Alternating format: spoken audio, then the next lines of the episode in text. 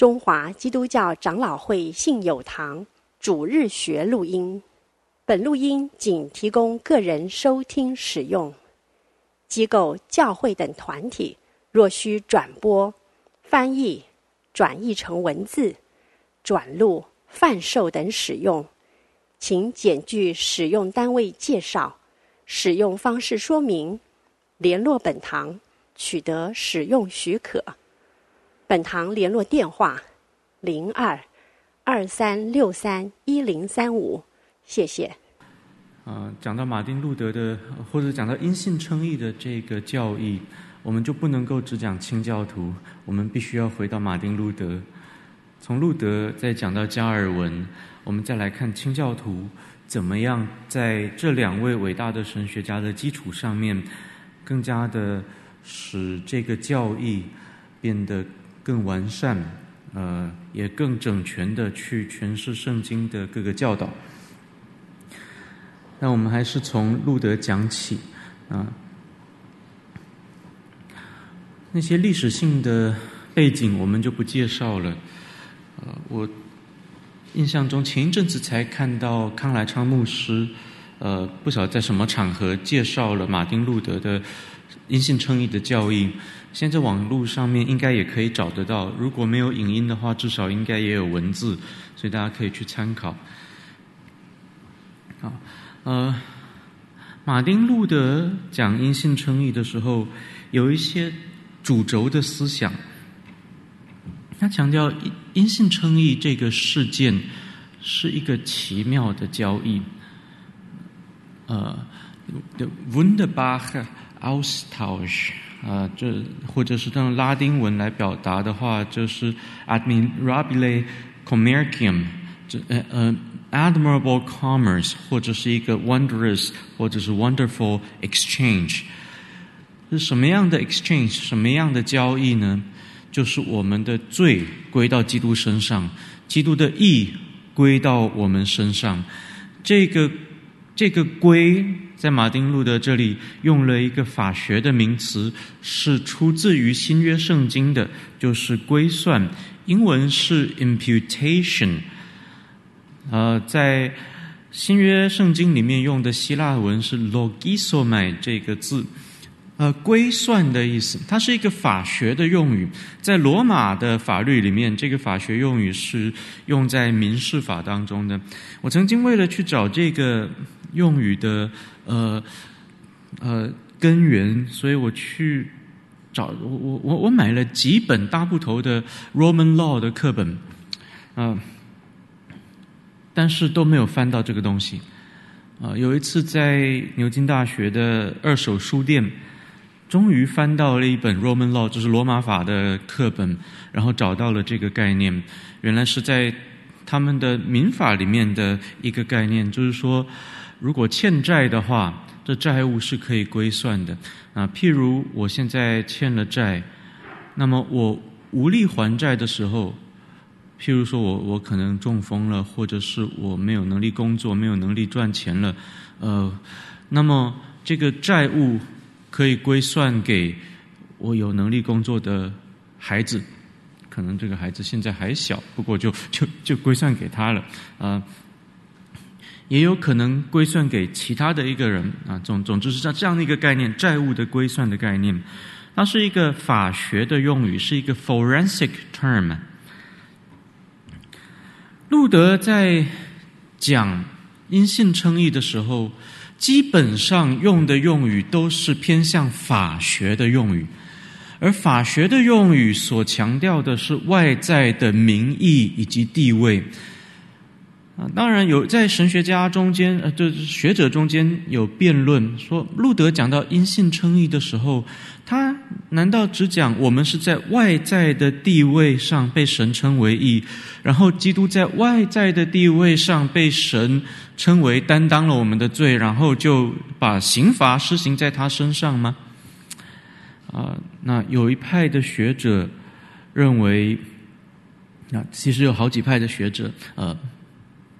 巴特派的学者，还有所谓的呃后自由派的学者，偏向于认为，路德讲的这个呃归算呢、不只是名义地位上的归算，像像法律上我的债务归算给另外一个人，他还有一个背后有一个实质上的与基督联合，以至于这个我我我们不只是被算为义，被称为义，而且我们真的成为义了，我们真的是 made righteous by the righteousness of Christ。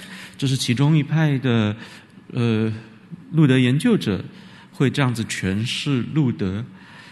那还有另外一派学者，叫做所谓的芬兰学派，他们讲的就更夸张了。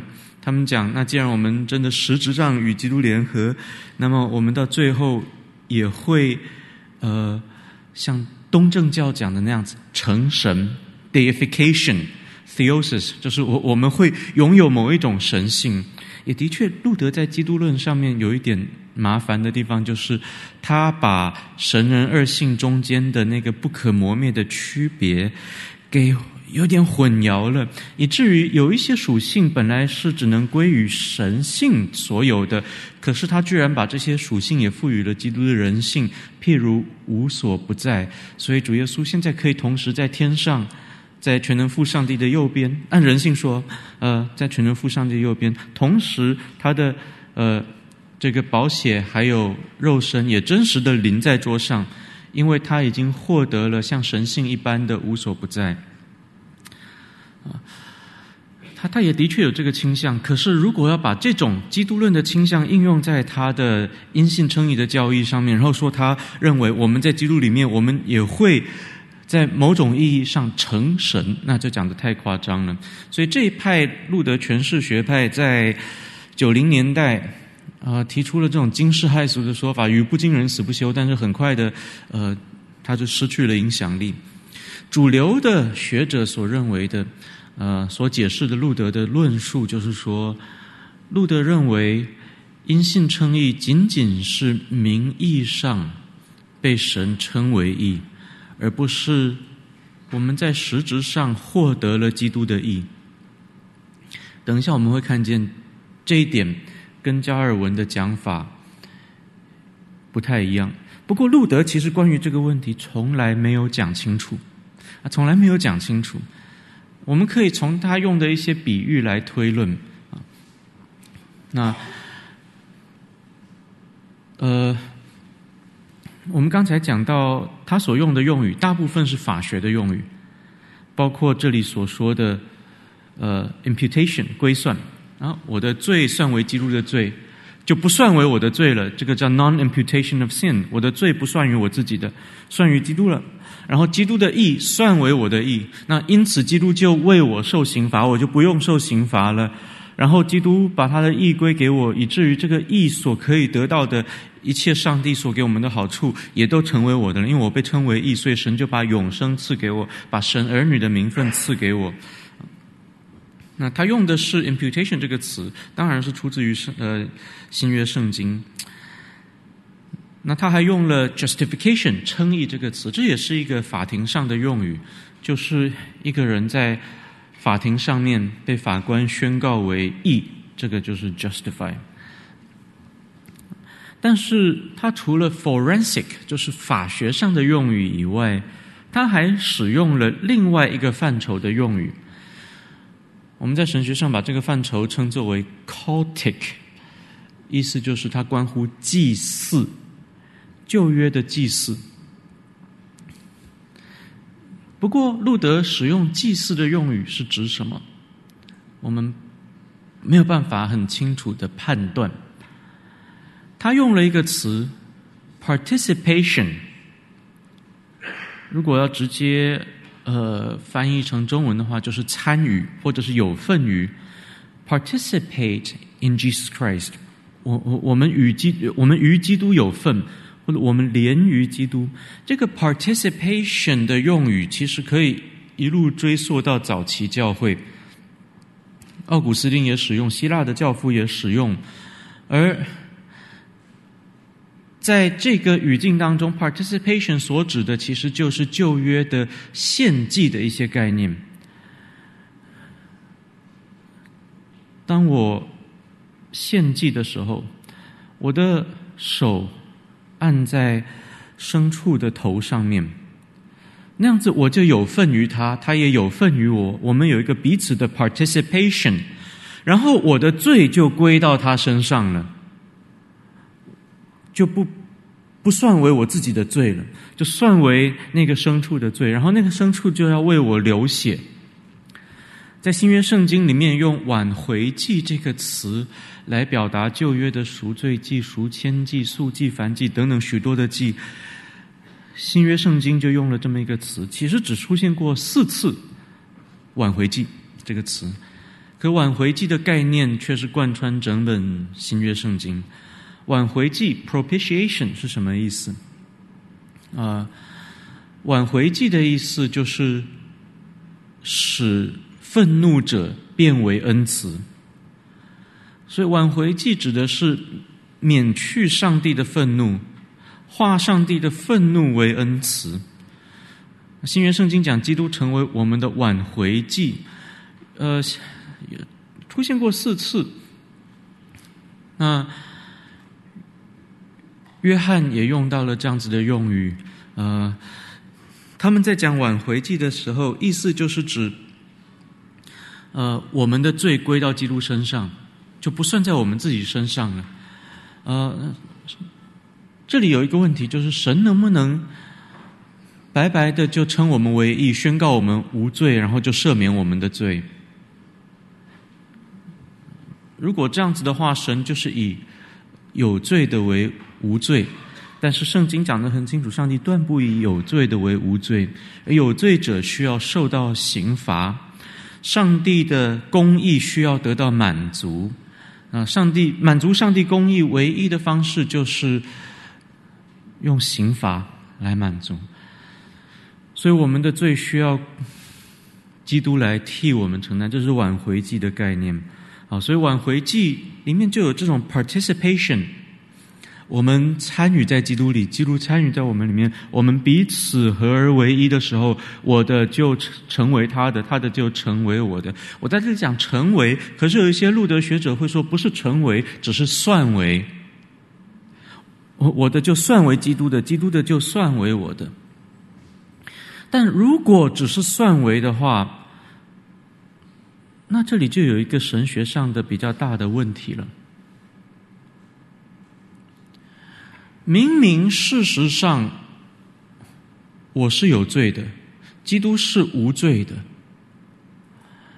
那怎么可以说把我这个有罪的算为无罪？把他那位无罪的算为有罪呢？这样子的法庭上的宣告与事实不合，所以罗马天主教在当时就诟病路德的教义，说这个是一个 forensic fiction，是一个法庭上的杜撰出来的骗局。上帝以有罪的为无罪，以无罪的为有罪。如果只是称为而没有成为的话，会有这么一个严重的问题，而且我们必须注意到圣经的用语。圣经在讲到罪的不归算的时候，在哥林多后书第五章，那里有一段关键经文，是路德最喜欢的几段经文之一，就是二十一节：“神使那无罪的替我们成为罪，好叫我们在他里面成为神的义。”所以这段经文里面也讲到了归算，可是，在解释归算的时候，它跟这个算为跟成为是没有被对立起来的。那究竟路德讲的是仅仅我们被算为义，然后基督被算为有罪呢？还是说路德也讲成为？所以不只是归算，也有一个归与，有一个 transfer。事实上，路德有时候会用这个词 “transfer”，所以我们的罪真的归于基督了。不过，路德从来没有讲得很清楚。我们从他用的一些比喻来看，似乎他比较偏向是那个法学用语的那个层面。譬如，他讲到 “participatio” 这个 “participation” 彼此的联合的时候，他喜欢用的是婚姻上的联合，那一夫一妻在一起。有这个婚姻上的联合，这个法律上是生效的，也因此他们很多东西都变成共有的。那也是一个名义的外在的东西，它不是一个呃实质的联合。真的，我我我跟我的妻子，呃，两个身体变成一个身体，好像合体一样，没这种事情没有发生。我还是我，他还是他，啊，那所以路德从来没有解决这个问题，就是天主教诟病路德的神学，说这是一个 forensic fiction。路德是一个非常有魄力的神学家，所以对于这种细节，他也不是非常在乎，说一定要去处理。不过在另外一些地方，似乎路德又暗示，基督的义不只是算为我的义，也成为我的义。他有一篇很重要的讲章，叫做“两种义 ”（Two Kinds of Righteousness）。在这篇讲章里面，他讲到的第一种义是基督。呃，加给我们的义，他把这种 imputed righteousness 这种归算的义称为一种外来的义 alien righteousness，也就是说，它不是在我们本性里面所有的，也没有注入到我们本性里面。我们在本性里面完全是罪人，可是我们在名义跟地位上面完全被神称义了。这个义人跟罪人是一个完全完全的关系。路德用这样子的拉丁语来表达，就是 simul justus et peccator，就是 simultaneously saints and sinners，或者 simultaneously justified and 呃、uh, sinful，同时是义人又是罪人，而且罪人跟义人的身份不是一半一半，一部分一部分，是百分百的罪人，百分百的义人。啊，路路德就讲到，我我们百分百的义人是什么意思？不是说我们本性里面有百分百的义，而是我们披戴了基督的义。他很喜欢用这样子的呃表达，clothed with or in the righteousness of Christ，好像穿上一件义袍一样。这个义袍不是在我们里面的，是穿上去的，所以被称为外来的义 （alien righteousness）。所以路德讲的第一种义就是这种义。它是外来的义，它是归算的义，它是披戴的义，它是基督的义，不是我们自己本性当中的。它不是 inherent righteousness，它是 alien righteousness。好了，可是路德在接下来就讲到了第二种义了。他说，当我们披戴基督的义的时候，呃，这个义不是就就。是一个名义地位，他的披戴上去，我们里面明明很污秽，穿上一件义袍就就自以为呃自以为义了，满还是满到满肚子的男盗女娼？不是的，他说这个义是真的会改变我们的。当我们披戴了基督的义，这个义会改变我们的生活，改变我们的行为，它会变成第二种义，就是行出来的义。路德称作 actual righteousness。它是行出来的义，而且行出来的义不是说，哎呀，糟糕，我现在有了这么一个义人的地位了，然后为了跟这个地位行为跟地位相符，我只好靠我自己，用我自己的意志来治治死我自己的罪，啊，来成为义。不是的，他会说，这个是因为基督的义在我们身上生发出来的，不是我们自己能够有的。所以从这里来看，路德似乎这个在这个脉络上面，路德似乎所讲的又不只是只有归算的义，只是只有被算为义，也有成为义，也有 made righteousness 的这个层面。但再讲回来，路德从来没有把这些问题给讲清楚。路德写作的方式很有意思。他的呃一个作品里面，大部分的篇幅是在骂人，而且有的时候骂得很脏。呃，我他言语是非常粗俗的。我印象最深刻的是他他离世之前说了这么一句话，那没有写下来，可是人家把它记录起来。他说：“嗯、呃。”我是成熟的大便，而这个世界就像一个大肛门，我们很快就要分开了。他用的肛门德文是 a s h l o c h 就是英文的 asshole。啊，I am ripe shit。嗯，reife Dreck，他用的很粗俗的。I am ripe shit, and and so is the world, a big wide asshole, and we are soon to part. 然后他在很多的论述里面，就是在跟魔鬼吵架啊什么。他他他呃，跟魔鬼吵架的时候很好玩。他说他一般就是拿圣经里面因信称义的道理来驳斥魔鬼。那魔鬼没话说，他就摸摸鼻子走了。那有时候魔鬼死皮赖脸的不肯走的时候。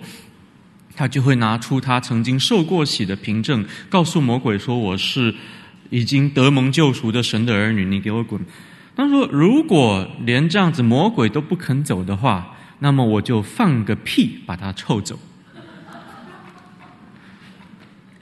所以路德的言语非常粗俗，而这你在读他东西的时候，你会发现他十十句话里面可能有有八句在在骂人。在骂天主教啊，在骂教宗啊，在骂魔鬼啊，骂骂骂骂骂，然后骂到第九句的时候，突然就会出现两句很精辟的神学。啊，你就要把这些精辟的神学的命题从这里从那里找出来，建构出一个架构。路德的表达不是很有系统的，不像加尔文那样子。加尔文是一种系统式的思维，用今天的讲法，就是一种系统的神学家。路路德不是的，路德是一个很有魄力的人，他提出一些很有呃，就是惊天动地的想法。可是他这种翻天覆地的想法，同样的也需要他的那种性格来衬托。呃，所以要读路德。找出路德到底是怎么讲的，路德的意思到底是什么？其实蛮困难的，也难怪关于路德的诠释的这个争辩，远比对加尔文的诠释要复杂。啊，但不论路德所说的基督归算给我们的义，是只有名义地位上的义。Nominal righteousness，还是真实的义 （real righteousness）？在这里，我们要注意到一点：他在一篇跟一个呃天主教人文学者辩论的书，叫做《Against Latimus》，那个人叫 Latimus。那这本书里面提到了这么一句话，他说：“上帝。”所拯救的是真实的罪人，而不是幻想出来的罪人。而他教导我们要致死真实的罪，而不是幻想出来的罪。很多人误会路德，以为路德是所谓的反律主义者。他那句话可能很多人听过：“大胆犯罪吧，sin boldly。”但是他那句“大胆犯罪”，我们要看他的上下文。的“大胆犯罪”可是要更大胆的来到基督面前去去去，呃，那具体嗯怎么讲，我有点忘记了。总而言之，就更大胆的来到基督的面前去支取基督的义来对付你的罪。他这里也讲得很清楚，要治死我们的罪。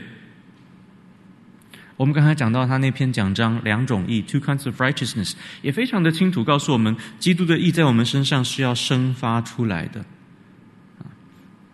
所以在这里，呃，路德所讲的称义跟成圣到底是什么关系？难道是两个毫不相关的关系吗？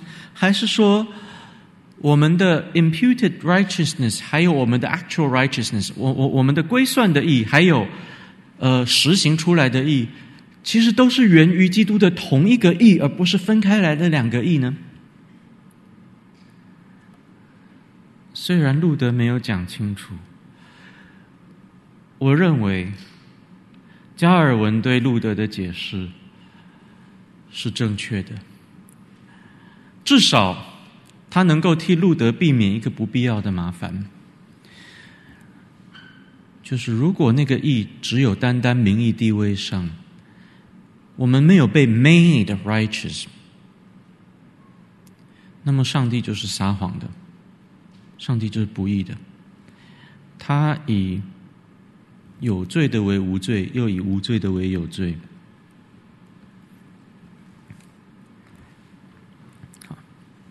那我们在这里为路德的呃称义的神学下一个小结。对路德来说，称义是一个已完成的事件。那个成圣是还没有完成的，可是，在称义的意义上面来说，我们是百分百的义人，已经是百分百的了。不是说我我们还要靠自己行出那个义，上帝越来越称我们为义，不是的。我们一次被称义，就是被称义了，就是百分之百的义人。这个事件是已完成的。再接下来，我们要把这个义实行出来的这个成圣的过程，我们来治死里面本性的罪的这个过程，那他。可能还是我们里面一部分罪人，一部分人，甚至 甚至路德会讲得更绝对一点，我们里面百分之百是罪人啊。可是这个罪还是可以去对付的。总而言之，称义是一个已完成的事件，而这个事件从头到尾都是上帝去完成的，所以路德的神学被归类于所谓的神恩独作论。英文叫做 Monergism，这个是从呃这个 mono 还有 ergo 来的，就是 energy 啊，mono energy 就是这唯独是上帝的 energy，呃，从头到尾独独上帝在做工，我们没有任何的功劳可言。从头到尾是上帝使我们被称为义。当然，称义不能够直接跟得救画上等号。所谓的得救，是指上帝的整个救赎的过程的完成。在这个救赎的过程里面，称义是一个环节，可是它还要包括我们。将来身体的复活，我们完全脱去罪的捆绑，这个时候才是全然得救。但是有没有可能，我们蒙称义了，却不保证我们将来是否得救呢？也就是说，我们现在被称义了，可是有可能将来进不了新天新地呢？路德说不可能，称义是。得救的必要条件也是充分条件。你如果没有因信耶稣基督而把你的罪归给他，把他的义呃由他把他的义归给你，那么对不起，你也不可能成圣，你也不可能得着永生的盼望，你什么都没有。这是一个 all or none 的关系。你要不就在基督里拥有一切，要不你就在基督以外，你什么都没有。而只要你因信连于基督，你就必定被称义。被称义，接下来所有的赏赐都一定会给你，只是现在还没有给你而已。好，路德刚刚死，天主教的天特会议，这这个开了呃很长很长的时间，好几次的会议。呃，我我我没记错的话，好像全部加起来有十几年、十八年之类的吧。呃，我我我有点忘记了，这种历史的细节不是我的长项。呃，其中的一次会议是专门论称义的，在路德刚过世没多久，啊、呃，这一次的会议就召开了。天特会也定呃也定下了天主教的官方立场。天特会议说，称义的确是得救的必要条件，没有错，但它并不是充分条件。换言之，你可能被称义，可是被称义以后，你还是可能会失去救恩。我们刚才看见路德说，称义是一个已完成的过程。我们一次被称义，就百分百被称义了。天特会议说，称义是一个渐进的过程，它不是一个已完成的事件，它是正在进行而未完成的事件。在天特会议所制定出来的宣言里面有这么一句，说：“Faith cooperating with good works。” increase in that justice which they have received through the grace of Christ, and we are still further justified. 就是我们的信心会与我们自己的善功相互合作，这样相互合作的时候，我们从基督所得来的那个称义的那个义的恩典就能够加增，而越加增。神就越称我们为义，所以路德教导的是神恩独作论，也就是 我我们被称义，完全就是神称我们为义，我们自己一点功劳都没有。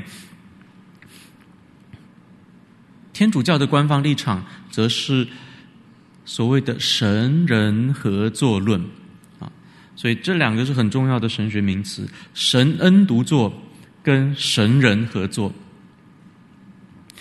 圣经不是讲得很清楚吗？其实路德在罗马书里面，呃，就发现了在，呃呃以弗所书里面也发现了，呃，保罗告诉我们，我们得救是本乎恩，也因着信，不是靠行为啊，免得有有人自怀，然后说这个信也不是出于我们自己，乃是出于神，就就连信都是神给我们的礼物。马丁路德也是这样子讲的。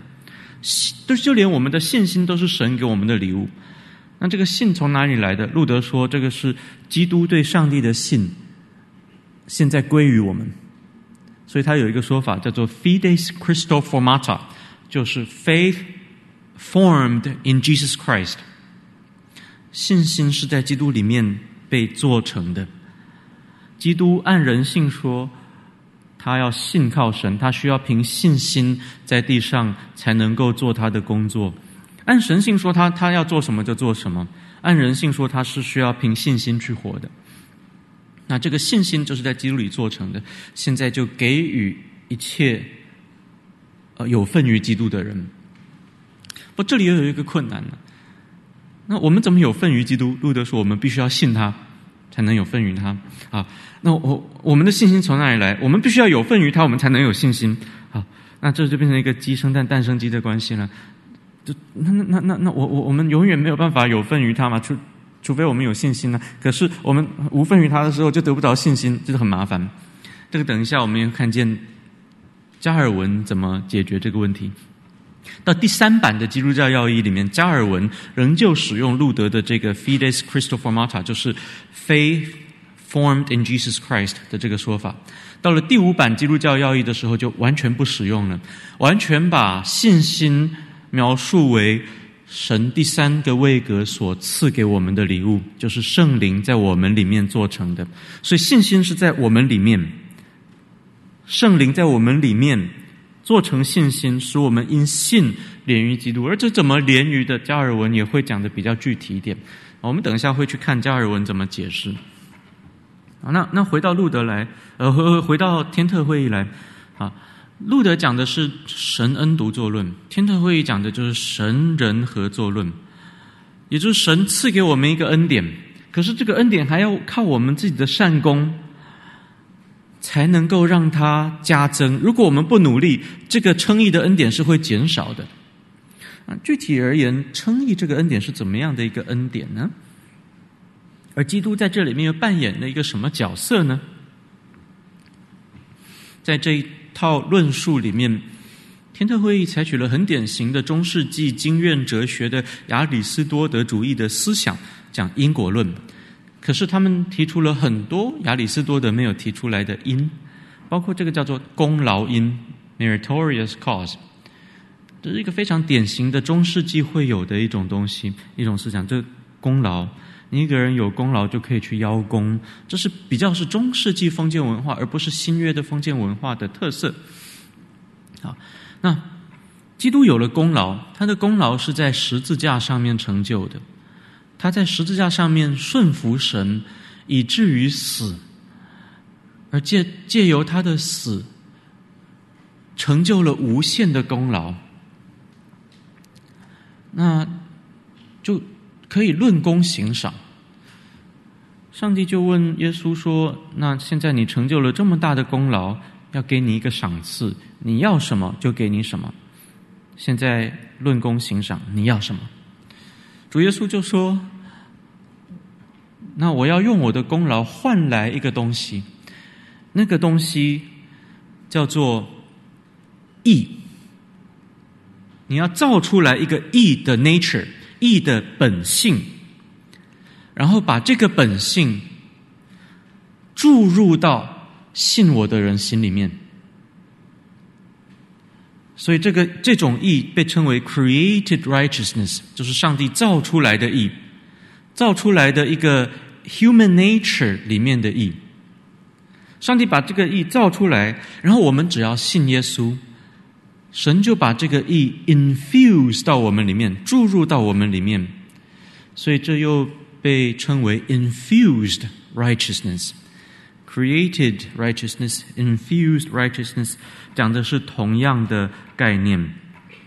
而因为这个东西被 infuse，被注入到我们本性当中，所以现在我们本性当中已经有一部分的 nature 是义的。所以这个这个义是 in here，在我们的 nature 里面，是我们本性当中内在的，而不是像路德讲的是 alien，是外来的。天特会议说，这个是我们现在本性里面已经有的东西，是我们现在的得救的人的 human nature 的一部分了。所以再复习一次。这个义不是基督的义加给我们，使我们被称为义，而是基督用他的功劳替我们换来的神所造出来的义的本性。现在这个本性成为我们的一部分。好了，我们现在里面有神所注入的义的本性了，那就代表神在某种程度上称我们为义了。可能神按他的主权分给每一个人的不一样，他赐给你里面有六十分的义的本性，所以你是百分之四十的罪人，百分之六十的义人。可能赐给牧师比较好，百分之八十跟百分之二十，所以他是百分之八十的义人。当然有一些牧师是百分之九十的罪人啊。不过。每一个人不一样，可是我们都是一部分罪人，一部分义人。然后你有你的意志，你可以去选择要犯罪，还是要行善。当你用你的意志选择行善的时候，你里面的那个本性的义就会加增，会越来越加增，神就越来越称你为义。所以可能本来一开始你只有五十分，勉强及格，可是你很努力。哎，过了十年六十分，再过十年八十分啊，到最后你你你剩下的没有办法补足的，没关系，神还是有恩典可以来给你补足。不过也有一些人很厉害，今生就能够达到一百分，今生靠自己的意志来完全成圣是有可能的啊。所以人的意志跟神。的恩典彼此合作啊！你越把这个义给活出来，加增你本性里面的义，神就越称你为义。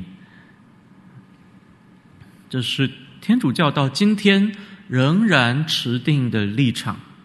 我不是在反对基督教与天主教的对话跟和好，我非常的赞成。我也觉得现在的这一位教宗很有潜力。带来天主教里面一些重要的改革，可是这种对话是必要的，就是这我们不能够假装在教义上面，我们我们的立场是哦，那其实是可以一致的啦。之前有一个路德宗跟天主教的联合宣言，一个 Joint Declaration on justification，里面的用语其实是非常非常模糊的。要真的讲的具体，其实天主教跟路德宗还有改革宗还有整个宗教改革中间，在教义真理上面还是有很大的差异，需要慢慢的去辩论。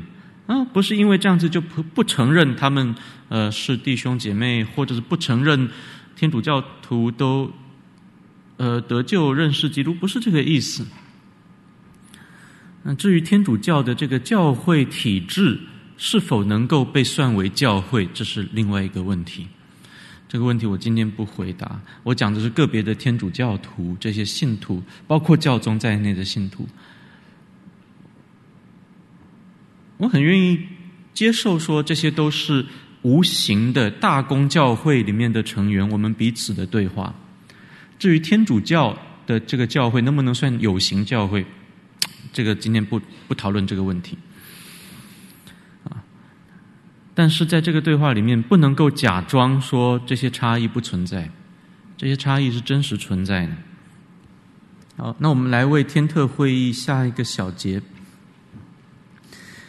天特会议有三重的必要跟不充分。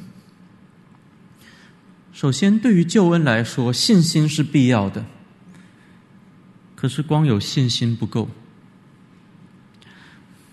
不像基督教讲的，我们讲有五五个唯独，对不对？这五个唯独里面，其中呃三个是跟救恩论有关的，就是唯独信心、唯独恩典，还有唯独基督。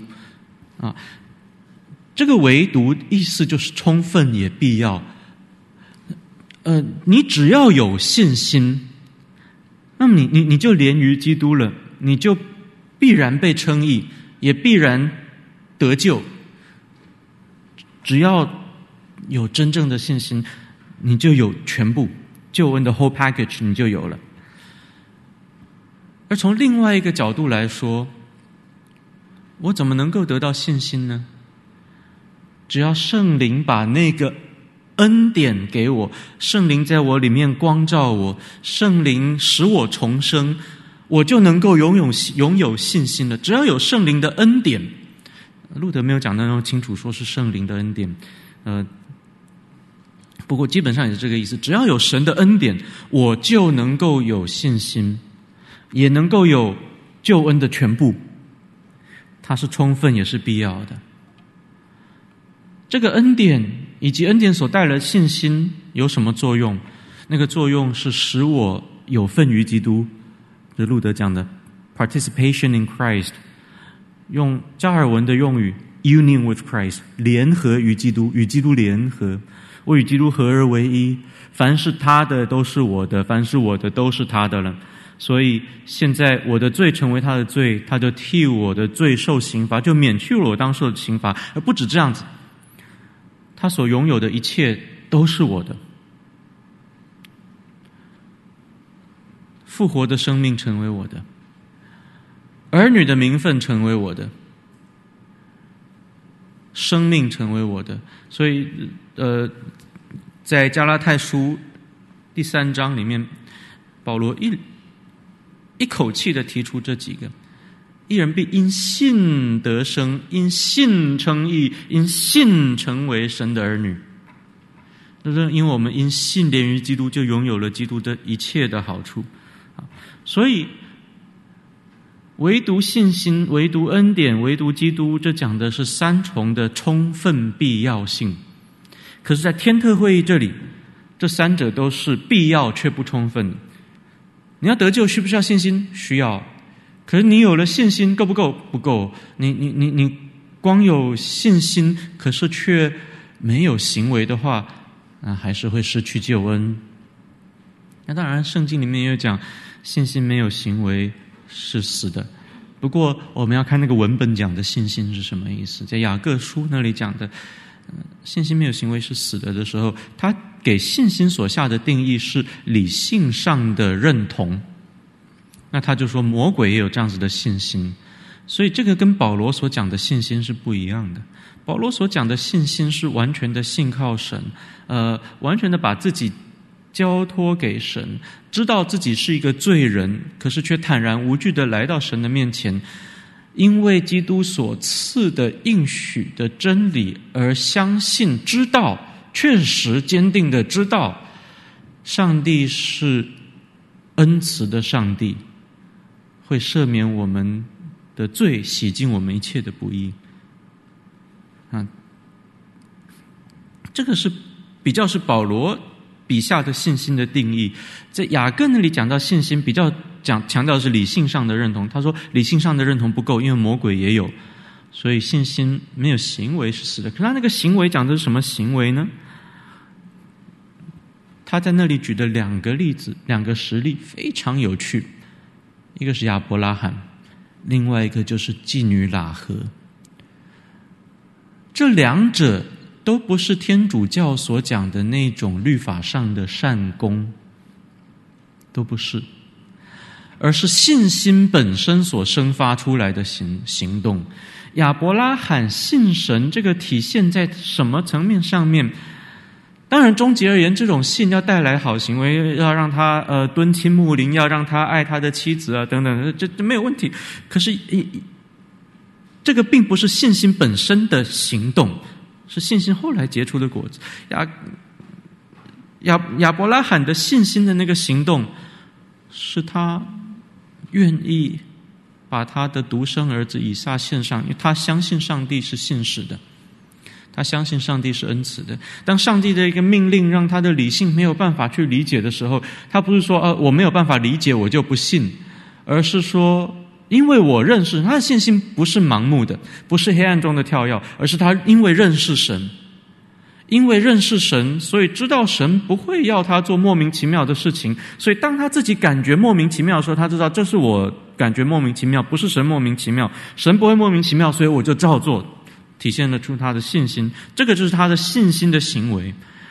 妓女喇合，那更不是什么有有善功来讨神喜悦的人。他的行为是什么样的行为？他平平安安的接待了探子。希伯来书十一章告诉我们，他因着信平平安安的接待了探子，就使他和他全家得救。这也很类似，呃，加尔文从圣经里面总结出来的信心的定义。喇合？跟耶利哥的人都知道一件事情，这句话在约书亚记前面几章出现了几次，啊，特别是在第二章讲的耶和华是上天下地的神，这这中文翻译的不是很好，意思就是天地的神，天地的主，the Lord of heaven and earth。他们相信耶和华的全能。然后知道耶和华是站在以色列这边的，所以呃，我们刚才讲的出现几次的那个那个 expression，就是所以他们的心都消化了，在恐惧中消化了，呃，melted in fear。以色列人过约旦河的那那一整段经文，在他开始之前以及他结束的时候，都出现了这个 melted in fear。在恐惧中被消化，耶利哥人都惧怕耶和华，因为知道耶和华是全能者。魔鬼也知道耶和华是全能者。喇合的信心是什么？他知道耶和华的全能，但居然坦然无惧的来到他的面前，坚定而确实的知道他是那位恩慈的神。可以赦免他，可以拯救他。结果他的信就是以基督耶稣为对象的。嗯，我说以基督耶稣为对象，这背后有一些很复杂的神学，今天先不解释。啊，所以这这个是雅雅各所讲的信心没有行为是死的。可是天主教的解释却是信心。没有善功，就不能够得救。所以你信耶稣很好，你信了，那么耶稣主耶稣就会求神把那个受造的义注入到你里面，可是你现在就有行为了，你也有善功，你要跟这个恩典合作，嗯，行为跟信心合作，行为跟恩典合作，这样子神才能够继续称你为义。否则你可能会失去称义的恩典啊！神明明给你了六十分或者是五十一分勉强及格的，结果你你你不努力，现在哎糟糕了，四十九分不及格了，不称义了。当然失去了这个恩典还是可以赚回来啊！天主教有很多失去恩典又把恩典赚回来的方式。好，信心是对于得救来说是必要却不充分的。基督对于信心，呃，对于得救来说也是必要却不充分的。什么意思呢？你光有基督不够，基督可以替你求上帝造出义的本性注入到你里面，可是这个师傅领进门，修行看个人。主耶稣可以替你领进门，可以求神把那个受造的义放到你里面去。接下来就要看你自己有没有努力了，所以光有基督不够，你的努力也很重要。再来称义的这个恩典，对于天天特会议来说也是必要但不充分的，就是我们稍早解释过的，可能他现在称你为义，可是你不努力、不行善，却去犯罪。那称义的恩典可能也会失去，然后可能你最后就不得救了，因为称义不是一次称义你就成为百分百的义人，或被称为百分百的义人，然后就就 guarantee 你最后得救。称义是有程度的，所以称义对于最后得不得救来说也是必要，但不充分。好，在我们讲下去加尔文怎么样从路德的基础来回应天特会议之前，可能我们在这里可以做一些反思。我们今天在教会里面讲的都是因信称义的道理，我们在头脑里面的认定都是神恩独作论，这个没有问题。可是碰到很多实际的问题的时候，可能我们骨子里确实比较接近天主教的立场。举一个在教牧上非常实际的问题：基督徒自杀还能得救吗？其实，在主流的传统的华人教会的教导里面，基督徒如果自杀就会失去救恩。那么，现在现在的华人教会越来越贴近宗教改革的教义了。所以说，救恩是不会失去的，啊，那自杀，那那那那那就这样解释好了。就是，既然他自杀，就显示他一开始就没有得救，所以他没有得救的信心，他才会去自杀，所以显示这个是不得救的人，是这样子吗？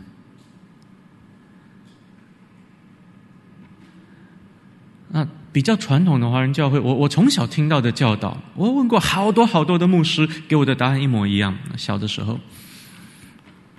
他们是说，为什么自杀就一定下地狱呢？因为你犯罪需要悔改啊，你犯罪悔改了才能得救啊。你犯罪如果不去弥补、不去忏悔，那那个罪就在那边。那有如果是比较小的罪没有关系，可是杀人罪是大罪啊。你如果杀了别人，你还有机会。忏悔啊，求神赦免你啊，再再得到神的赦免。可是你杀了自己，你也是杀人。可是你杀了自己，你就你你就没有机会忏悔了，所以就会下地狱。我不知道大家有没有听过一样的解释。我我我小时候就问过好多的牧师，他们都是这样告诉我的。我今天认识的大部分的华人基督徒也都认定自杀下地狱。但如果我们相信宗教改革从圣经里面重新发现的因信称义的话，我们就知道神称我们为义是一次性的，而且是完完全全的称我们为义，百分百的称我们为义的话，这意味着什么？这意味着我们不是啊，每次求赦免才得赦免。从路德的角度来说，我我们一次信主，过去、现在、将来所有的罪都被赦免了。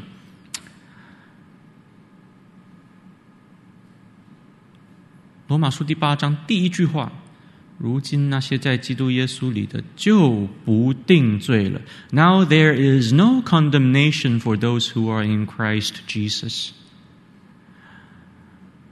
在整个罗马书第八章里面，有有很强烈的已然未然，就是我我我们已经得救又还没得救，甚至讲我们已经成为神的儿女，因为因因因为凡被圣灵引导的都是神的儿女。可是又讲我我我。我们仍然等候得着神儿女的名分，有有很强烈的已然未然。可是我们注意到，整个罗马书第八章讲到称义的时候，讲到罪的赦免的时候，都只有已然，没有未然。我们的罪已经一次一笔勾销了，这是路德所强调的。当然，加尔文讲的会更复杂一点。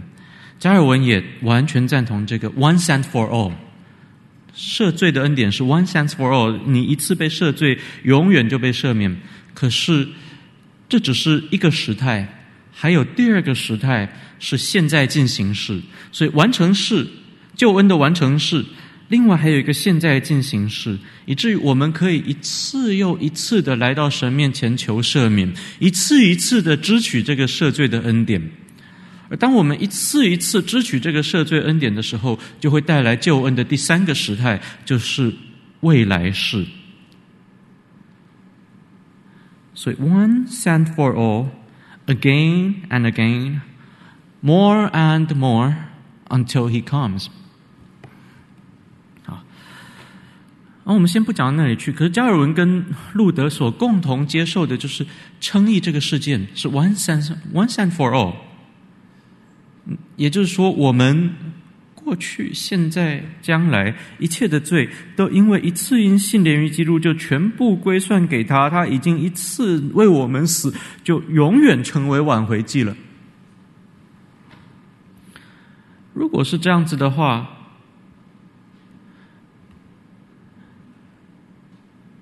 那么我是否得救，就其实不取决于。我有没有机会为我所犯的某一个罪忏悔？忏悔不是得这个得赦免的条件，悔改是成圣的条件。我们今天最后会看见清教徒非常的清楚的把悔改放在成圣的范畴里面，悔改不在称义的范畴里面。我们不是因悔改得救，或或或者说，我我们不是因悔改被称义。如果说我们因悔改得救，那个得救是在成圣意义上的得救。但是只要我们被称义了，那不论我们成圣的过程多坎坷，到最后一定会得着神所应许我们的一切：身体复活、永生、儿女的名分。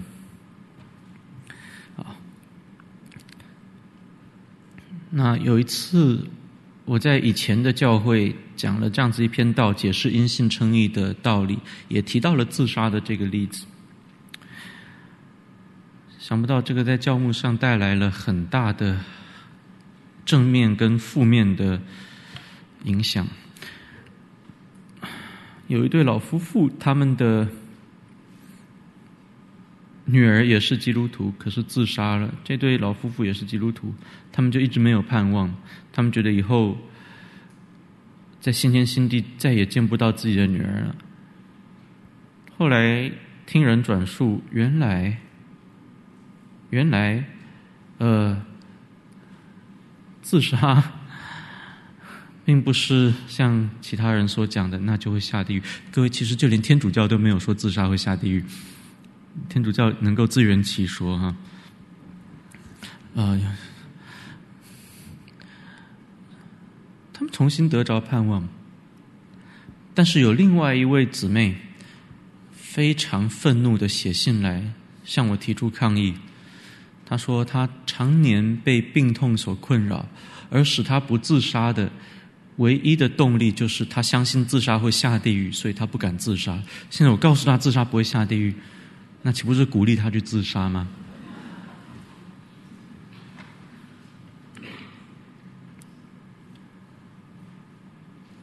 啊，碰到这样子的问题的时候，其实跟他光光是把真理解释给清楚，解释清楚那个真理是很重要，很重要的。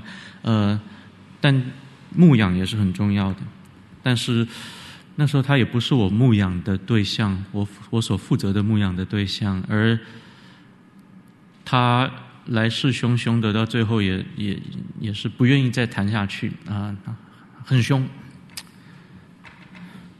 啊，不过要要慢慢的牧养，慢慢的陪伴，要让他知道，假如我不犯罪是出于恐惧，我我惧怕刑罚，我惧怕下地狱，所以我不敢自杀，然后我不敢犯罪。那这是基督徒的生命吗？基督徒成圣是这样子的成圣吗？我们刚才提到的哥林多。后书第五章讲到那个因信称义，那么那么精彩的，神使他无罪的替我们成为最，好叫呃，我这个我们在他里面成为神的义。保罗说什么？保罗说，原来神的刑罚使我们惧怕吗？不是，他讲的是原来神的爱激励我们。一一人既替众人死了，众人就都死了。我们应该是被被神的爱激励，所以我们不愿意犯罪。约翰也告诉我们，爱中没有惧怕，因为惧怕是出于刑罚，刑罚已经被免去了。所以，基督徒那个生命再辛苦，也要走下去的动力是什么？是怕下地狱。那那这样的基督徒很可怜呢。这样的基督徒很需要被牧师牧养陪伴，来改变他那个错误的观念、错误的生命的道路。所以有没有真正认识因信称义，非常的重要，在于基督徒的生命道路上面，在牧会上面都是极其重要的。我我我们的教会是被恩典激励推动的教会，还是被刑罚辖制的教会，就取决于我们有没有正确的从圣经来认识因信称义。好，所以希望我们不是名义上宗教改革，可是骨子里仍然天主教。那接下来我们就来讲加尔文。我们稍早已经提到了路德的那个两种义，啊，我们在讲路德的两种义的时候，就提出了那个问题：到底外来的义还有行出来的义，是有同一个源头吗？是同一个义吗？那那个算为义还有成为义这两个义，它它根本上是同同一个义吗？还是？切割开来的两个不同的恩典，两个不同的义呢？我们刚才提到路德没有把这个问题讲清楚，可是加尔文解释这个问题的时候，就提出了这么一个概念，叫做双重恩典 （duplex gratia）。所谓双重恩典，就是称义的恩典跟成圣的恩典。称义不是成圣，成圣不是称义，可是这两者。却不能够切割，他们两者的关系好像什么呢？好像基督神人二性的关系，他们具有不可磨灭的区别，可是也有不可分离的联合。那这两者的关系像什么？加尔文用了一个比喻，他说：“天上有太阳。”太阳对我们发出光与热，我们看见太阳的光，我们的皮肤感受到太阳的热。当然，我们在这里不要不要用现代物理学去去去理解它，它就就明白它这个比喻要讲什么就好了。他说：“光是光，热是热，光不是热，热不是光。光热是用皮肤去感觉的，光是用眼睛去看的。这两者有不可磨灭的区别。但是，光与热却有同一个源头，就是那太阳。而基督就像太阳一样，它是我们称义与成圣。”这双重恩典的源头，我们连于基督，我们与基督联合，union with Christ。这个 union，加尔文说，它不光是一个名义地位上的联合，它是一个奥秘的联合。嗯，对这个奥秘的联合，今天加州西敏神学院的解释比较是偏向路德宗的解释。在文本上面非常困难，所以你看加州西敏每次跟费城西敏的教授辩论的时候，加州西敏在文本上都会被那个文本的诠释上都会被打得很惨。呃，因为加尔文讲的很清楚，那个那个 mystical union 那个奥秘的联合是一个真实的联合，是一个 real union。可是这个真实性不是我们用眼睛可以看得到的，所以它是奥秘的。它是一个奥秘的，是一个属灵的联合。加尔文讲，它是一个 spiritual union。那圣灵在我们里面，它不是你看得见、摸得着的。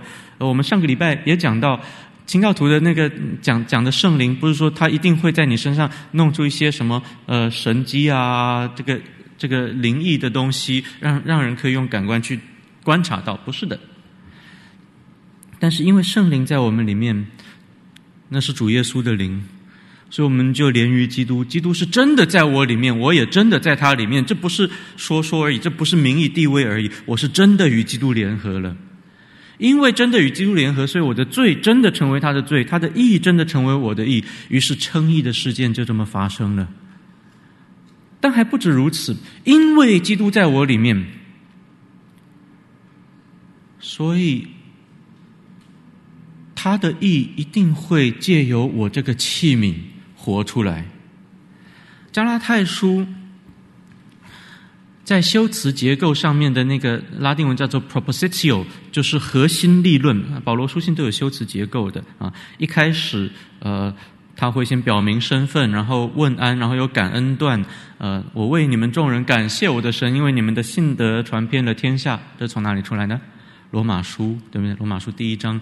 啊，这感恩段，然后感恩段接下来就会有叙事段，呃，叙事段，那保罗在罗马书里面说，呃，我我我切切的想见你们啊，怎么样？就讲了一段叙事，只只是我到现在还没有办法到你们那里去，等等。叙事段结束的时候，就会出现所谓的 propositio 核心立论。加拉太书很有趣，他把感恩段换掉了，换成责备段或者是责骂段。他用那个词 “thaumazo”，我稀奇你们这么快就去跟从了别的福音。然后那个叙事段，他就讲他跟彼得在安提阿发生的那件事情。叙事段完了，就进入到那个核心立论。加拉太书的核心立论，就是我已经与基督同钉十字架。现在活着的不再是我，乃是基督在我里面活着。这里保罗用了几个介系词：with 同钉十字架，我我跟基督是一同被钉十字架。有一首诗歌，曾否在？Were you there when they crucify my Lord？当他们把我主钉十字架的时候，你曾否在那里？这个问题如果要给一个正圣经的答案的话。我们在那里，而且我们不是说在各个他，然后基督钉十字架活化在我们眼前，不是的。我们在那里是与基督同钉十字架，而且不是他旁边的一个强盗，就在基督自己的十字架上与他一同被钉。这个同钉，这个 crucified with Christ，就牵涉到另外一个保罗的用语，就是 in Christ。这保罗经常讲，我们在基督里。我们刚才提到罗马书第八章，如今那些在基督耶稣里的就不定罪了。加拉太书这里讲的是基督在我们里面，不论是在讲我们在他里面，还是他在我们里面，用的都是约翰福音十五章的那个比喻，葡萄树连于枝子，枝子连于葡萄树。你们要常在我里面，我也常在你们里面。这是与基督联合的一个概念。加尔文在讲到呃约翰福音十十五章的时候，用了一个词，说我们是 engrafted into Christ，就是枝子嫁接到葡萄树上面去，使我们有份于葡萄树。葡萄树的养分，葡萄树的一切，葡萄树的生命都流进我们里面，我们成为生命共同体。好，那在保罗所讲的，在基督里或者基督在我们里面，就是与基督联合的概念。我们与基督合而为一了，因为合而为一，所以被定死的不只是基督，我们也与他一同被定死。这也就是我们稍早提到的那个，因为。一人既替众人死了，众人就都死了。他的死就是我们的死，我们与他同定死。而我我们身体死亡的时候，《罗马书》第六章让我们看见，已死的人是脱离了罪。呃，在那个那框架当中，让我们看见，原来我们在是在死的形状上彻底的与主联合。那个奥秘的联合是已经，呃，已已经发生了。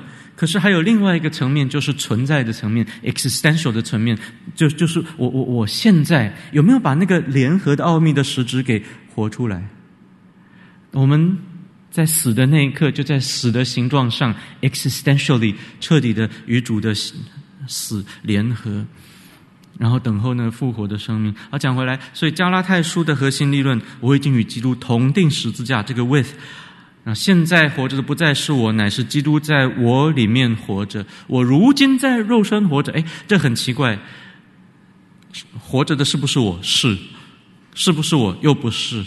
那个 I，but not I，这保罗神学里面经常出现的。啊，总而言之，那个核心立论要讲的是我们与基督的联合。我们与基督联合带来什么样的恩典？在加拉太书第三章、第四章为我们阐述的就是称义的这个恩典。加拉太书是讲因信称义，这很多人都知道。可是有很多人没有想到、没有注意到，加拉太书第五章讲的是什么？成圣。现在基督在我里面，是他的圣灵在我里面，所以说他在我里面。到了第五章就讲，所以圣灵在我们里面。那圣灵与情欲相争，情欲与圣灵相争。然后第五章就讲成圣啊，所以基督在我里面也会生发出成圣的恩典。所以称义的恩典跟成圣的恩典，同一个源头就是基督，与基督联合。基督就像那太阳发出光与热，基督在我们里面。就生发出称义跟成圣这双重的恩典。那加尔文也沿用了保罗以及路德所使用的法学专有名词，因为跟路德一样，加尔文是受过法学训练的，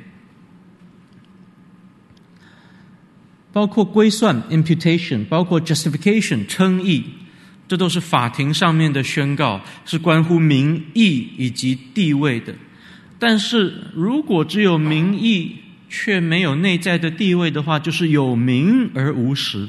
我们会注意到加尔文的一生，他的神学要解决的有几大张力，其中一个大张力就是名与实的张力。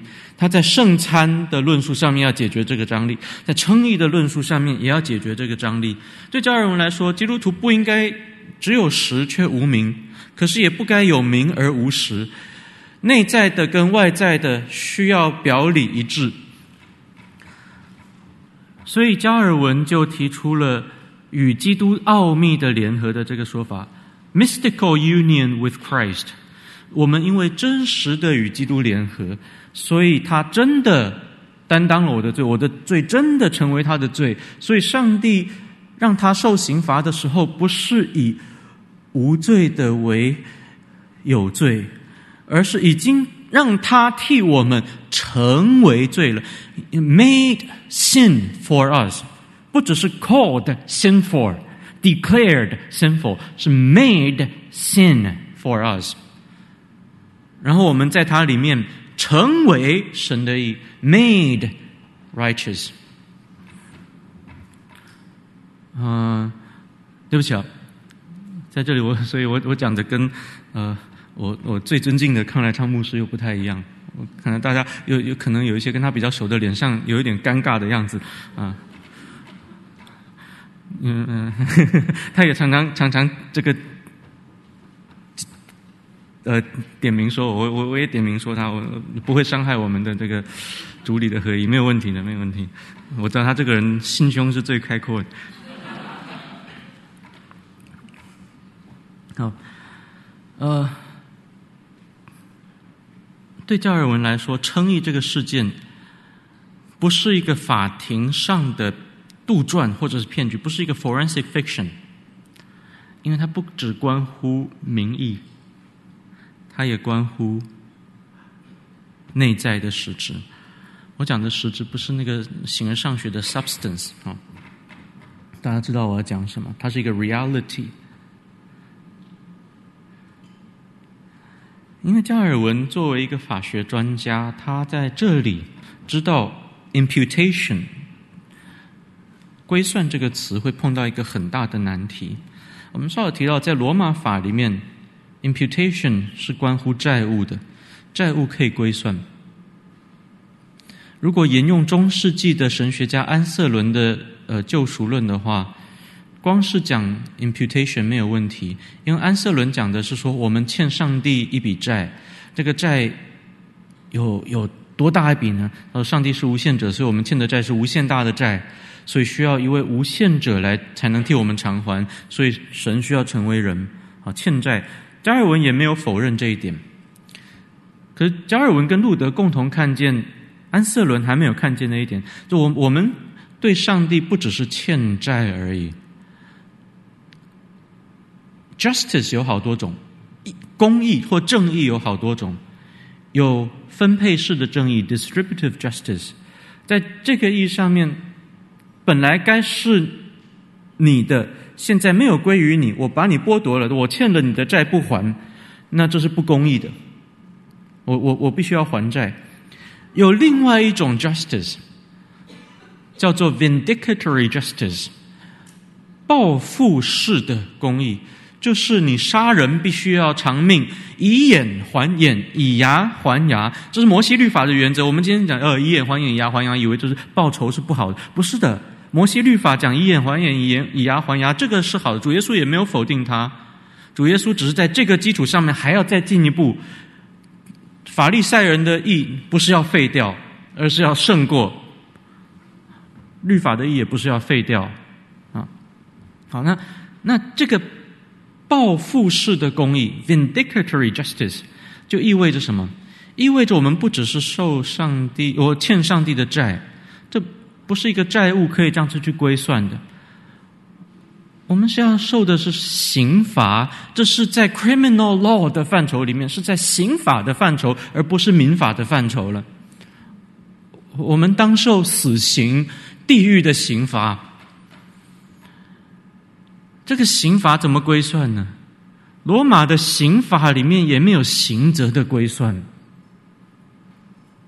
债务可以归算，刑责不能归算。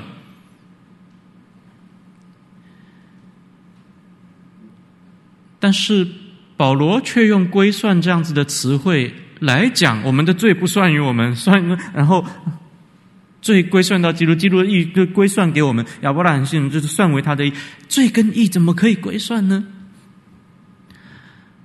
加尔文在这里解释保罗的时候，他就告诉我们，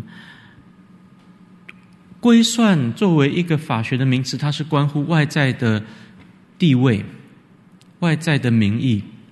使用“归算”这一词并没有问题，可是如果要把它用在刑责上面的话，除了外在的法学用语，还需要内在的祭祀的用语 （cultic language）。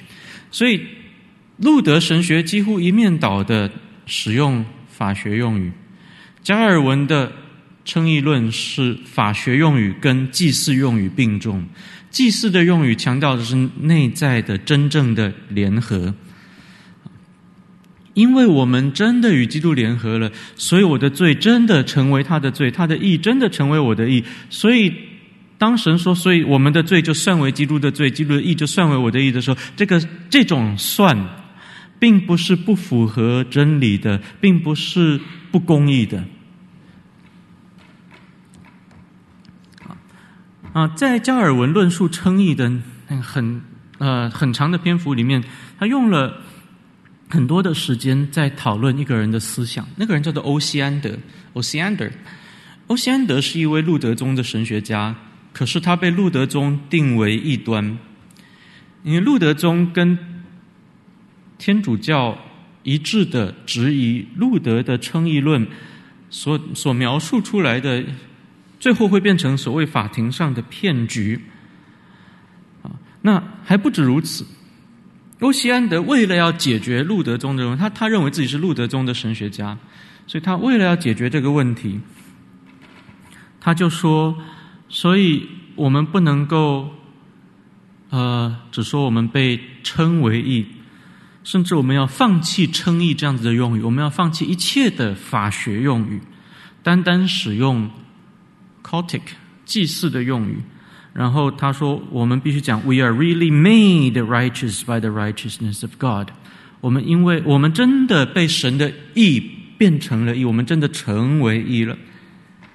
啊他说：“因此，我们就要就不要再讲 imputation，要讲什么 infusion 啊？infusion 就是天主教讲那个注入。可是欧西安德还更可怕，天主教至少还知道神性跟人性中间是无限本质的差异，所以不可能把神的意注入到我们里面。所以天主教强调，这个注入的意是一个受造的意，是 created righteousness。”上帝的 nature 不可能成为我们 nature 的一部分，可是欧西安德却说，上帝把他自己的意的 nature 注入到我们里面，我们里面就有了神性了。当然有人说，那这跟古代奥古斯丁所驳斥的摩尼教有什么两样呢？人里面都有神性的亮光，这就磨灭了造物主与受造物中间那不可磨灭的区别了。所以路德宗把欧西安德定为异端，嗯、因为他真的就就这个理论是异端，后来欧西安德就过世了，过世了也没有人再记得他，路德宗的人也不讨论他，在加尔文那个时代，几乎没有人去论述欧西安德的这套讲法，因为实在是太离谱了，大家觉得根本不需要讨论，可是加尔文却把它拿出来讨论。这是一件很奇怪的事情，而且加尔文不是拿出来鞭尸而已。加尔文说，欧西安德其实其实指出了一个我们真的需要面对的问题，就是这个法庭上的骗局的问题。而他在解决这个问题的时候，用的就是我们稍早提到的那个与基督联合啊，因为与基督联合，所以我们是真的 made righteous by the righteousness of God。所以他在这，他说欧西安德讲的没有错，我们必须要讲 made righteous。欧先德错在哪里？欧先德错在因为讲祭祀，所以就丢掉法学；因为讲内在的实质，就丢掉外在的地位。那这两者没有冲突啊，cultic 跟 forensic，内在的、外在的、名义的、实质的，应该是相辅相成才对。所以加尔文就诉诸这个与基督联合这个核心核心的概念，而在这背后，加尔文说他有一个神学上的最高的所谓的公理 axiom，他用了 axiom 这个词。我们熟悉几何学的话，我们就知道，嗯呃，这个在。在欧几里得几何学里面有这个所谓的公理，这个 axiom 是不证而自明的。呃，你没有办法用任何东西去证明它。加尔文在这里提出一个神学上面的公理，他说：“The wrath of God rests upon all so long as they continue to be sinners。”只要我们仍然是罪人，神的愤怒就不会离开我们。换言之，神断不以有罪的为无罪。我们只要有罪，上帝的刑罚就需要施行下来。而约翰·欧文在加尔文的这个基础上面，他写了一部很重要的著作，叫做《A Dissertation on Divine Justice》。在这里面提出说，神断不以有罪的为无罪，所以他纠正了加尔文的一个错误。加尔文说，但是神是主权的神，所以神如果想要赦免人的罪，却不差基督耶稣来，不用别的方法，就就说哦，我就赦免你，我们也是可以得赦免。欧文说不行，因为如果上帝这样子做，他就是违背他自己。上帝的自由不在乎上帝可以违背他自己。有人问：上帝可以举出一块他造不起的石头吗？清教徒，主流的清教徒会很清楚的告诉你，不能。上帝不能够，呃，限制他自己的神性，他不能够改变他自己的神性。这个不能不在于他不自由，而正在于他自由。因为上帝的自由就是在于他的本性以及他的意志，还有他的行动都是全然一致的。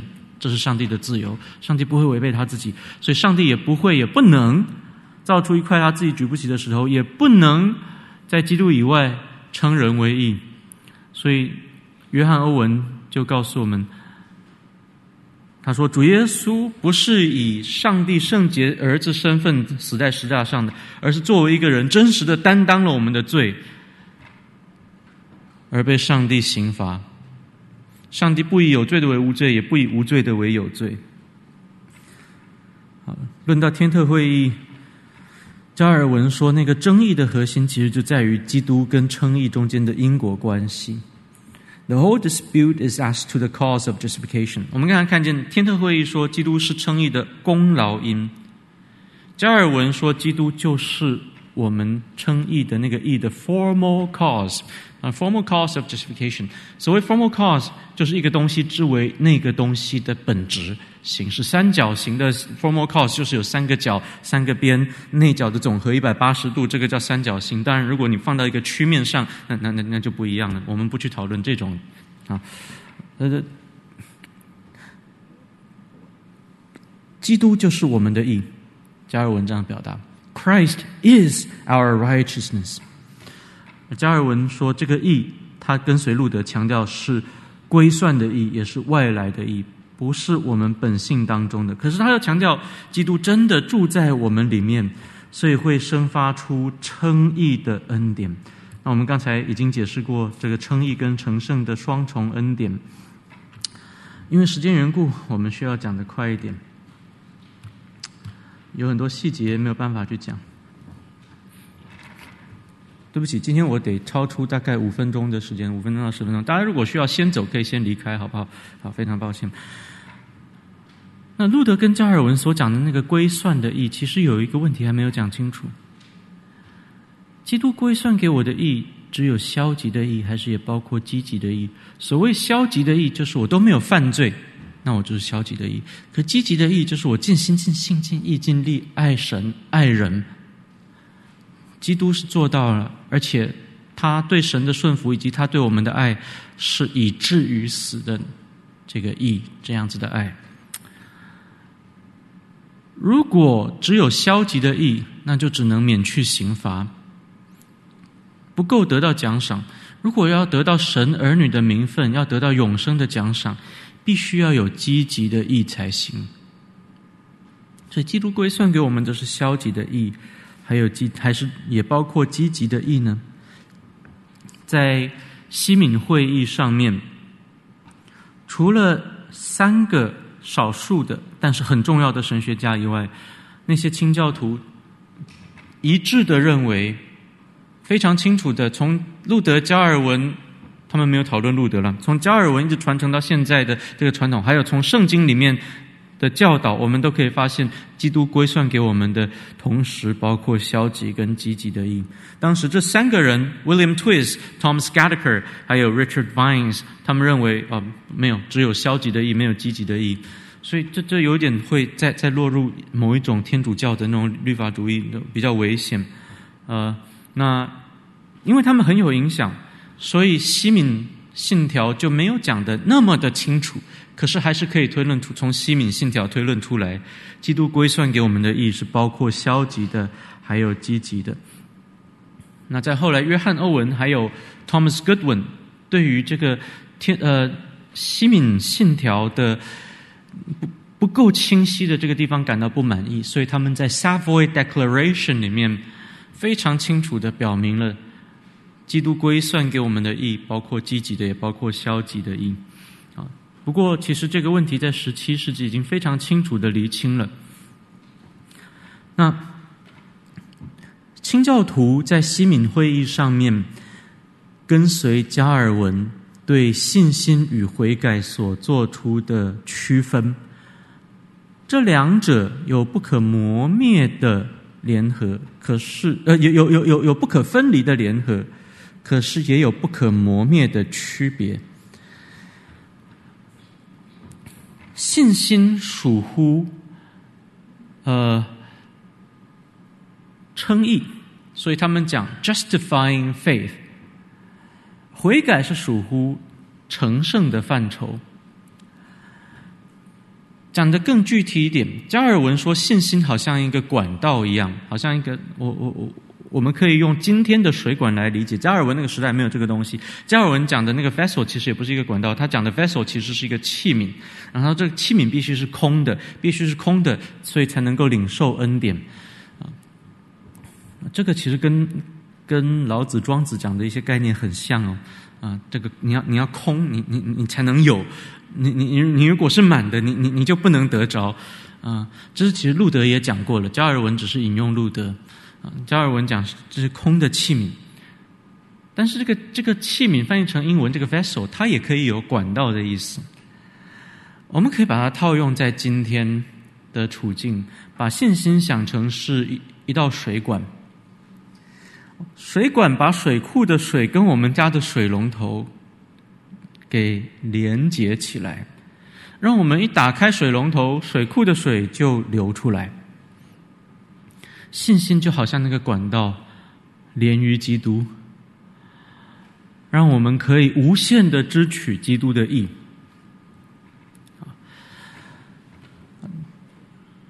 那。信心是我们连于基督的时候所用的那个工具，这个是圣灵赐给我们的。我们用这个器皿，用这个工具来领受上帝的恩典，也就是称义的恩典，或者是应该说领受耶稣基督自己。啊，所以信心使我们连于基督，好像水管使我们家连于水库一样，连于基督。我们稍早讲的，就使我们得着称义的恩典。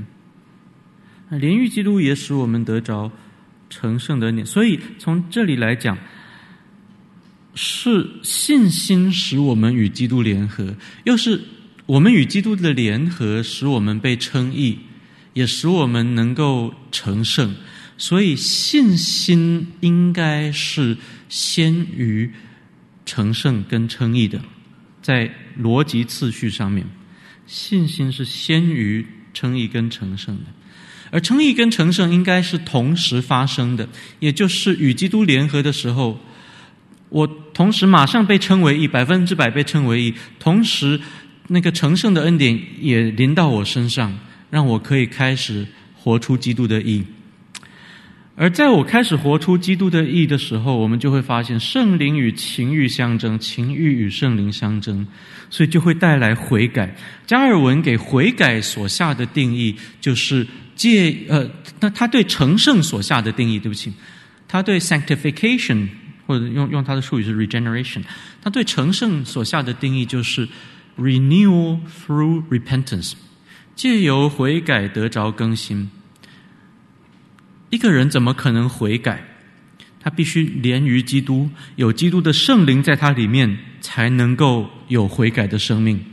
所以，悔改是与基督联合的结果，而不是与基督联合的噪音。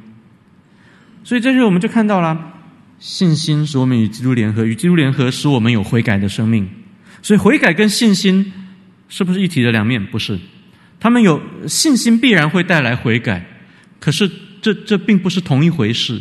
信心跟悔改是不能够混淆的，而信心所带来的与基督联合，guarantee 我们的称义；悔改则是带来我们的成圣，这两者不可以混淆。呃呃，西敏信条其实就是这个意思。所以西敏信条在呃那大要理问答啦，在七十、七十一跟七十二问都在讨论称义。讨论称义的时候，就讨论到什么是使我们称义的信心。然后七十五、七十六、七十呃七十六条这两条，则是讨论成圣，然后再讨论悔改。所以悔改是属乎成圣的范畴，这两者必须要有清楚的区分。然后七十七问问到，呃，称义跟成圣有什么不一样？啊，这个大家其实可以回去自己找一下，因为我们时间的缘故，不仔细的来解释。我其实刚才我们也也已经基本上解释过了，不过这里面还有一些。比较 technical 的区分，譬如说，一个是 infusion，另外一个是什么这样子啊？好，信心跟悔改的区分有什么重要性？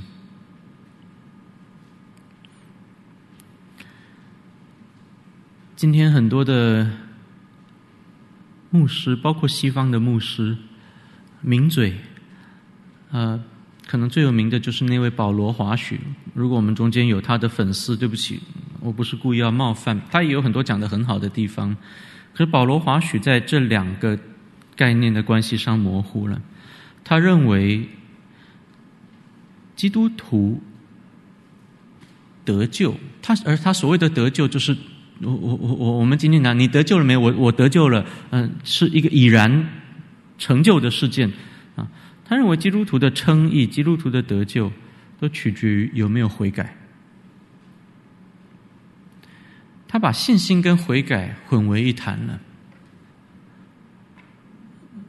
所以他很强调，如果没有悔改，你就不能够得救。所以在教会里面那些。犯罪却不悔改的，他的特别严厉、严厉的责备。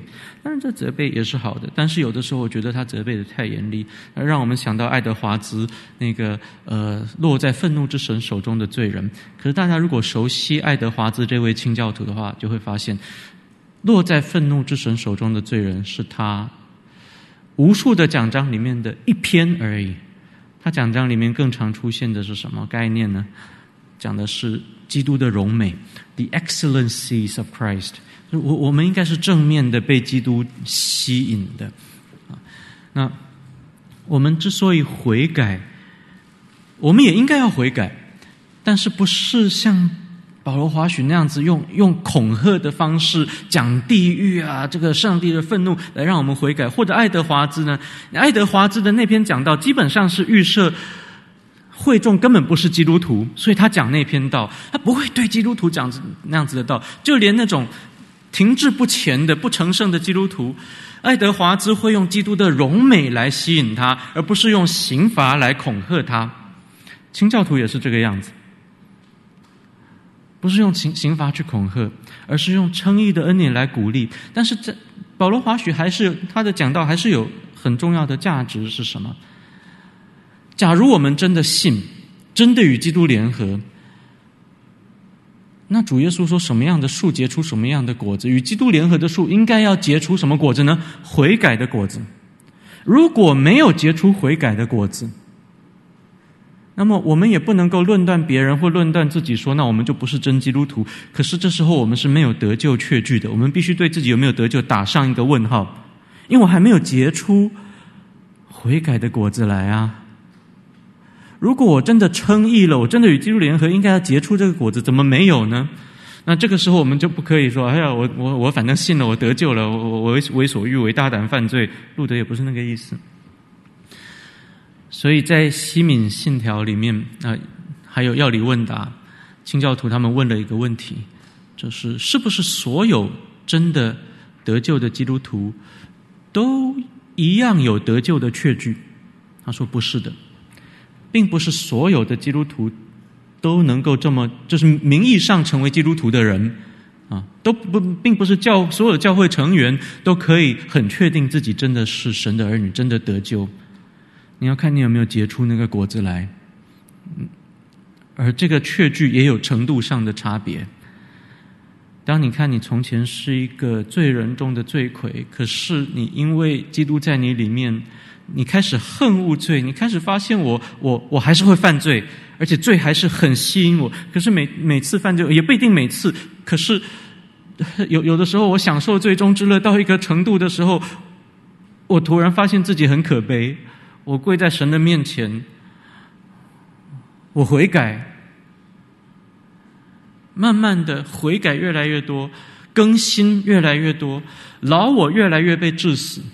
加尔文给成圣的另一个定义就是致死老我 （mortification of the old man）。